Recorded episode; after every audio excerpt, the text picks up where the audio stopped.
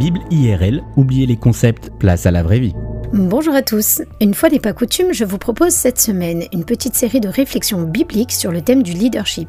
Alors évidemment, c'est difficile d'en dire beaucoup en 3 minutes, mais j'espère que ces épisodes donneront un peu d'eau à votre moulin et vous encourageront à en savoir plus sur le leadership d'un point de vue biblique. Aujourd'hui, je vous propose sous le titre Un leader sachant l'idée, un épisode consacré à réfléchir en quoi un leader c'est très différent d'un dirigeant à travers quelques exemples de la vie de Jésus.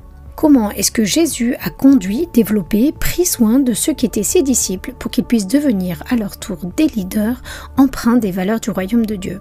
Dès le départ, Jésus a été très clair avec ses disciples. Suivez-moi, leur dit-il, on va partir à la pêche, non pas pour pêcher des poissons, mais nous allons pêcher des hommes. Jésus ne recherche pas des fans, il recherche des humains, hommes, femmes et enfants, qui vont continuer son ministère une fois qu'il ne sera plus parmi eux des personnes qui deviendront les futurs leaders de demain en prenant exemple sur lui.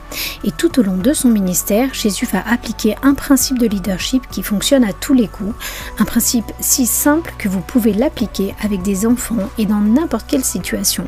Je fais, tu m'observes. Je fais, tu participes. Je fais, je t'aide.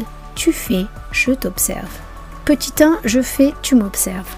En Jean 1,30, Jésus dit à ses disciples Venez à moi et vous verrez. Jésus enseigne, accomplit des miracles et les disciples absorbent comme des éponges tout ce qu'il se passe. Les tutos vidéo le prouvent, on apprend en observant. Petit 2, je fais, tu participes.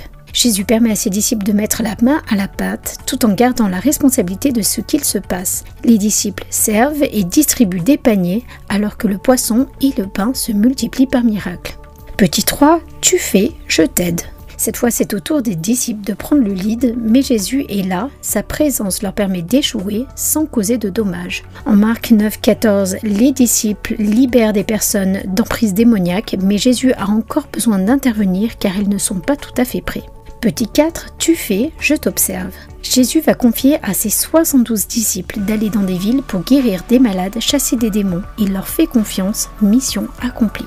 Et tout au long de ce processus, Jésus va leur rappeler la direction à prendre, s'assurer qu'ils ont compris, les motiver, les manager en réglant même parfois leurs disputes. Mais il va aussi les enseigner, leur servir de modèle, les coacher en fonction de leur personnalité, leurs dons et ce qu'il attend d'eux.